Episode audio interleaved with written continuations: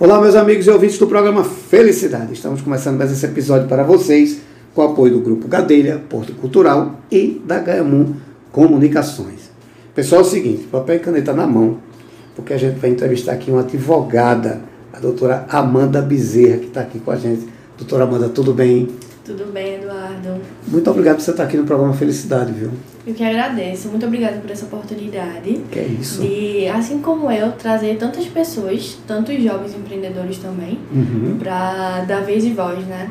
Ah, Para o trabalho deles. Muito obrigado, viu? E acho que o espaço para a felicidade é justamente isso, é a gente mostrar o que acontece de legal na sociedade, o que acontece no mercado, para que a gente entenda que, que o novo traz novidades. Né? Então, quando o pessoal chega para mim e diz, olha, tem muito empreendedor novo no programa, digo, mas a ideia é essa, é a gente ver uma nova visão, ter um, um- enxergar um novo horizonte. E o novo traz isso, você sai da faculdade com uma nova, um novo pensamento, um atendimento humanizado, tem toda uma diferença que o novo traz para a gente. Então, Verdade. eu acho que eu aprendo mais com vocês aqui a cada dia. Doutora Amanda, veja só, eu sou sempre crítico quando a gente fala de direito, mas antes de faz- fazer a minha crítica, eu queria que a senhora se apresentasse a nossos ouvintes e nos dissesse como é o seu trabalho como advogado. Me chamo Amanda Bezerra, advogada. Atualmente eu sou sócia do escritório Gonçalves Vavric, advocacia e assessoria. Uhum. É, nosso trabalho lá ele é mais voltado para empresas. Hum, A gente tem a visão de ser um escritório boutique. A gente não visa muito a quantidade de demandas, e sim a qualidade. O que é que aquela demanda vai agregar para o escritório e o que é que o escritório pode agregar para a empresa, que é o nosso principal foco, mas também atendemos pessoas físicas. certo. E a gente faz quase que um atendimento personalizado. O atendimento ele é muito exclusivo. Como lá no escritório a gente atua em três áreas, que é a trabalhista, a civil e a tributária, certo. a gente consegue abranger a maioria dos, dos segmentos empresariais, Uhum, prestando uma assessoria praticamente completa. entendi. E a nossa visão é realmente trazer esse atendimento personalizado para nossos clientes. Perfeito. Então vocês trabalham com trabalhista, civil, Civil e tributário. Veja, é, eu sempre sou crítico, mas favorável ao profissional todo, de qualquer área, porque eu acho que a crítica do senso comum ele é, ela é maldosa. Né? A gente vê, já entrevistei médico aqui, que a gente riu muito na hora, porque eu disse assim, poxa, será que todo médico é maldoso, né? que a gente chega lá na emergência e o médico não quer atender, ou será que ele tem 50 emergências lá dentro, igual a tua? Uhum. que é uma só aqui fora. Então, vai da urgência de cada um, Isso. não é?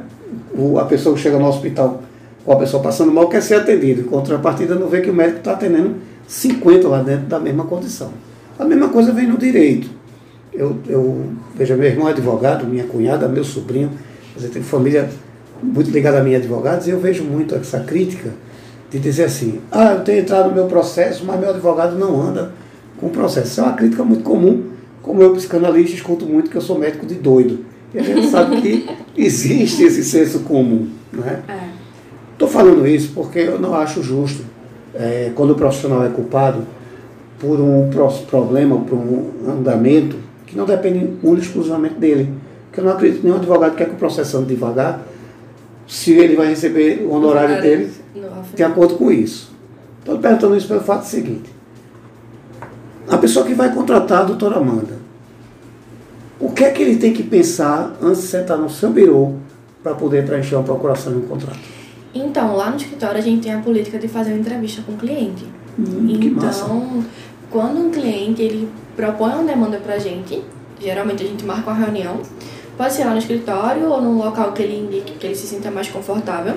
E aí eu vou geralmente ou com notebook, ou com iPad, ou com algum papel e caneta já pra anotar os principais pontos da demanda. Uhum. E o que eu sempre peço assim para os clientes é total é que ele deixe totalmente claro o que aconteceu. Sim. Porque é muito comum, por exemplo, idoso, ele tem alguma causa que seja de consumidor.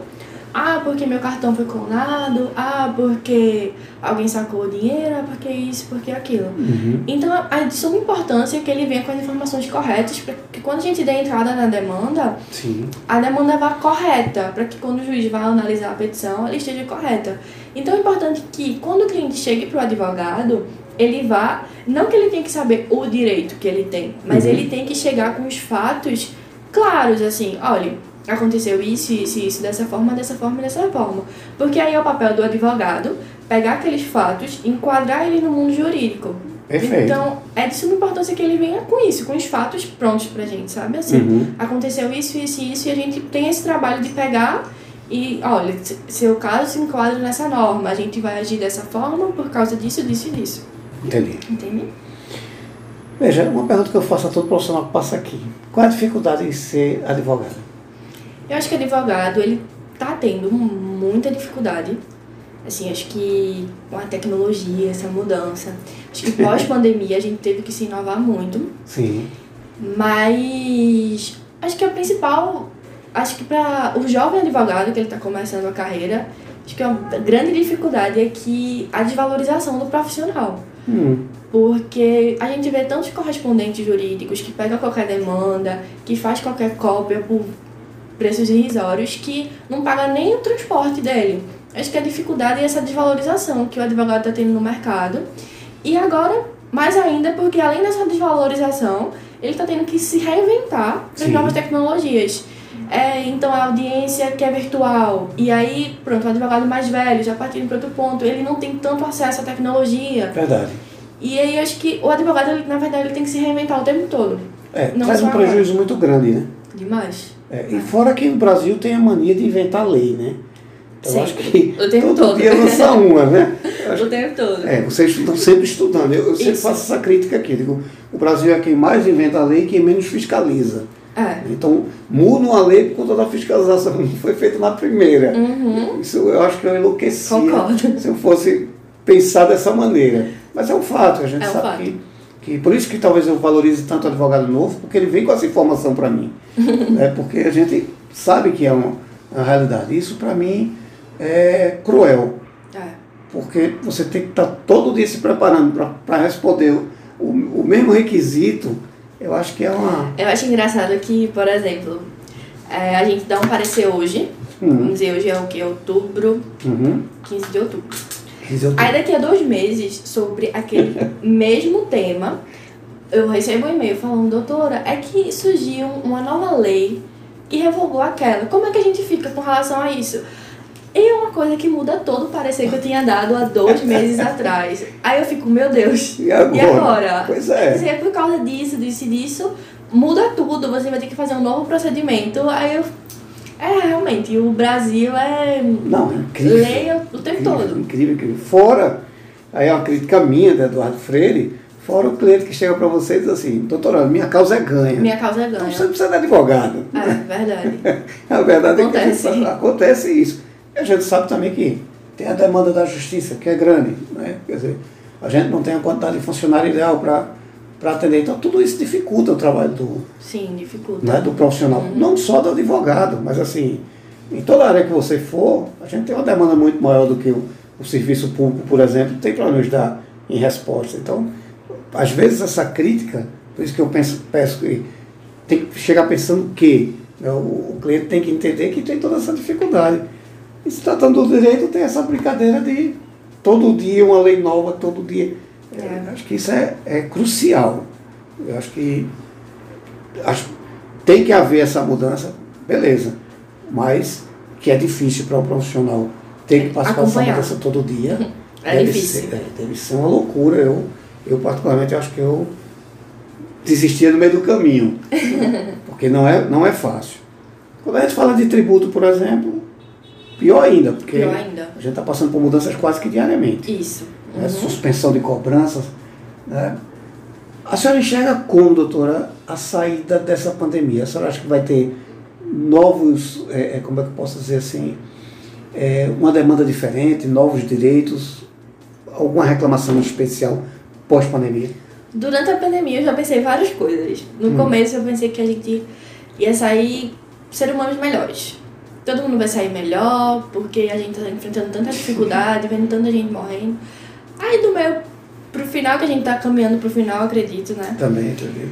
Mas eu vejo que parece que as pessoas esquecem das coisas tão fácil. Parece rápido, que as né? pessoas esquecem tudo que a gente passou durante essa É pandemia. verdade. que eu fico pensando, será que vai mudar mesmo? É, depois que reabrir o fórum, a gente tá cumprindo toda a política de higienização, Sim. tudo certinho. Mas você nota que as pessoas estão usando a pandemia para dificultar o trabalho do outro. Pois é. É, ah, só consigo, tá, tá eu aqui e um funcionário ali. Aí ele vira pra mim e faz, ah, doutora, mas infelizmente a senhora não agendou, não consegui pegar seu processo. Hum. Poxa, mas não tem ninguém aqui pra você atender, você não pode me atender porque por causa do meu agendamento, a gente aqui cumprindo toda a política de higiene, com todo o, o distanciamento social e você não vai poder me atender. O que eu percebo é que às vezes o funcionário público ele pode tentar dificultar o trabalho da gente Uhum. por causa usando a desculpa da pandemia. Pois é. Mas eu acredito que pode melhorar sim. Eu acho que a gente que faz o nosso trabalho, a gente pode buscar melhorar todo dia.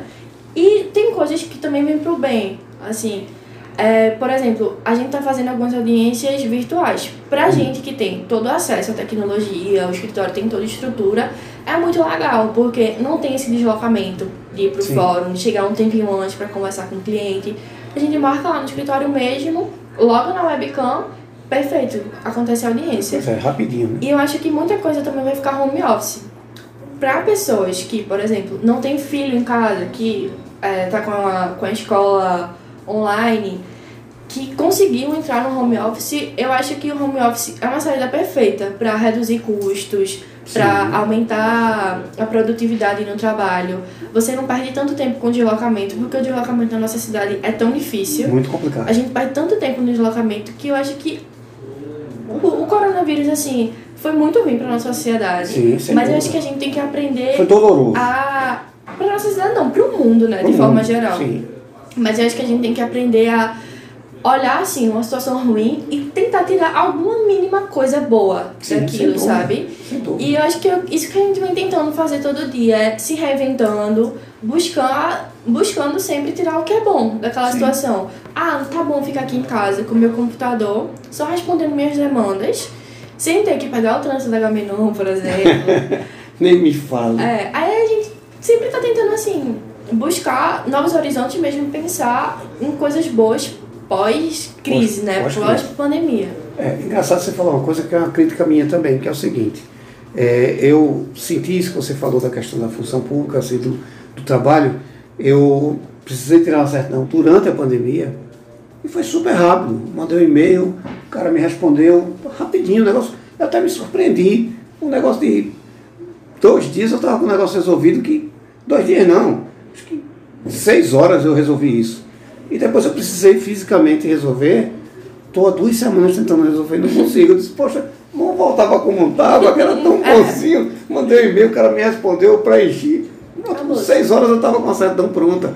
Então, existe muito isso. Eu cheguei lá justamente, recebi a mesma notícia. Olha, como o senhor não avisou que vinha, eu não vou poder atender. Mas eu já estou aqui. Uhum, tipo, não tem ninguém. Se tivesse alguém, eu é. realmente vou respeitar, né? Me jogou para semana que vem. Eu digo, meu Deus do céu. Digo, aí eu brinquei, digo, vamos voltar como estava, que estava tão bom. Né? Então, eu acho que, que as pessoas também, eu tenho a mesma impressão que você. Agora as pessoas vão, eu, eu discuto felicidade como direito. Então eu pensei assim, poxa, agora as pessoas vão entender que pode ser feito diferente. Você não precisa estar andando lotado, você não precisa estar no metrô lotado, porque está funcionando sem precisar disso. Eu me deparo com a mesma cena de ônibus lotado, metrô lotado. Então é muito triste, porque eu também pensei que a gente tem uma qualidade de vida, apesar de tanta perda, tanta dor, uma qualidade de vida melhor. E estou vendo que, infelizmente, a gente está começando a caminhar para uma, graças a Deus, para uma recuperação, mas infelizmente para a volta do novo normal, que para mim, de novo, Não tem não nada. vai ter nada. Uhum. Então isso é que me choca. Isso Ah. me deixa chateado por conta desse tipo de, de condução. Eu estou vendo tudo acontecer novamente. Eu moro aqui no Espinheiro. Para sair de casa hoje eu levei quase 20 minutos para fazer um quarteirão. O trânsito voltou Assim, já, voltou né? tudo normal. E não tem nada de novo normal. Estou pegando o mesmo normal anormal que eu tinha antes. Né? Então é, é uma coisa impressionante que você falou, eu senti isso na pele. Veja, uma pergunta que eu fiquei aqui curioso. Por que escolher direito? Na verdade, direito sempre tinha sido a minha paixão desde criança. Acho que quando eu tinha uns 10 anos, eu já sabia o que eu queria. Mas na verdade eu tinha medo. Hum. Eu tinha medo de escolher direito, porque pra todo mundo que eu falava, primeiro que quando eu era criança eu não gostava de ler, eu odiava ler. Hum. Aí todo mundo que eu falava quando eu era criança, não, eu quero ser advogada. Aí, mas tu nem gosta de ler. Aí eu, poxa. É um requisito? é, é um requisito. Aí, quando eu tava no terceiro ano, aí no terceiro ano, aí eu escolhi de vez. Não, vou fazer direito, vou fazer direito, vou fazer direito. Aí, conversei com meu pai também, aí ele apoiou, tudo certo, fui fazer vestibular, tudo certinho. Mas eu acho que sempre foi uma paixão. Uhum. Que eu, na verdade, eu gostava de defender os outros. Aí, isso, vou ser advogada. Aí fiquei com isso na cabeça, fiquei com isso na cabeça e saí da, da escola direto pra faculdade. Eu entrei na faculdade com 17 anos. Eu era a mais nova da turma.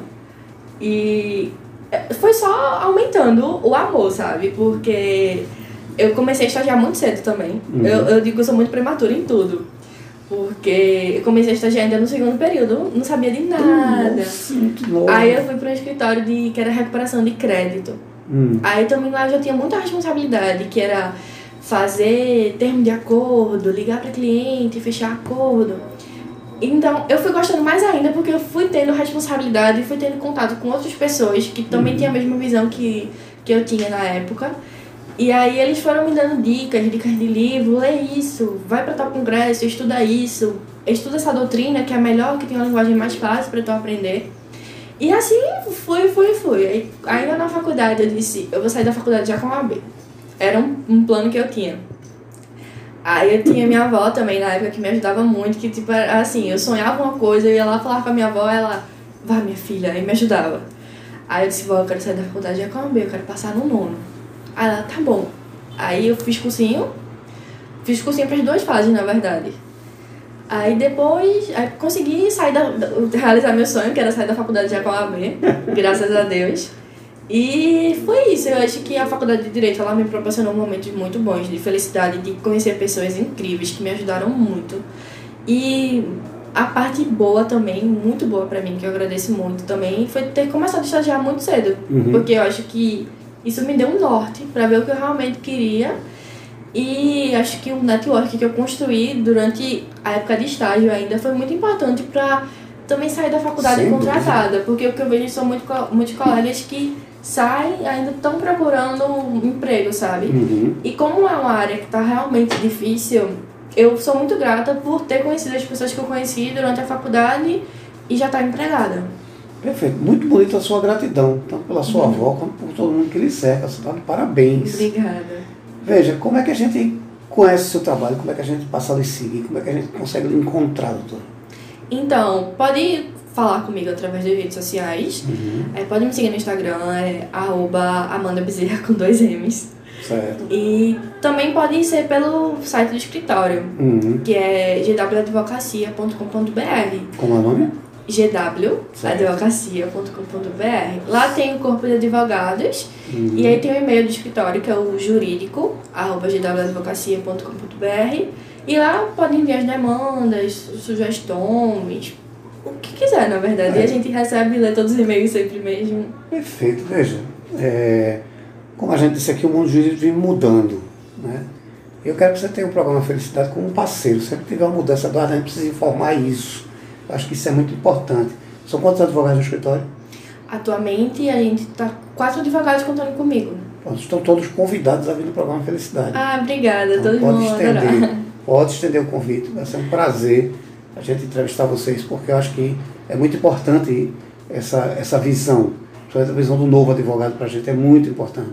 Trazer essa, essa, por exemplo, vocês têm um atendimento humanizado. Isso. Isso para a gente, para mim particularmente, faz uma diferença muito grande. Uhum. Esse feedback que vocês dão, para mim é, é- é- A gente está no escritório de um advogado agora que também tem esse, esse hábito.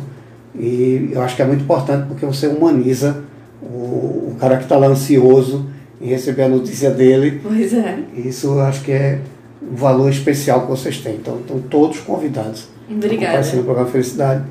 Quem tiver algum problema na área trabalhista, Civil e tributário. tributário, pode contar com o programa, com o escritório para dar essa assistência. Pode contar com a gente. Ok, doutora, muitíssimo obrigado pela sua Eu que participação. agradeço.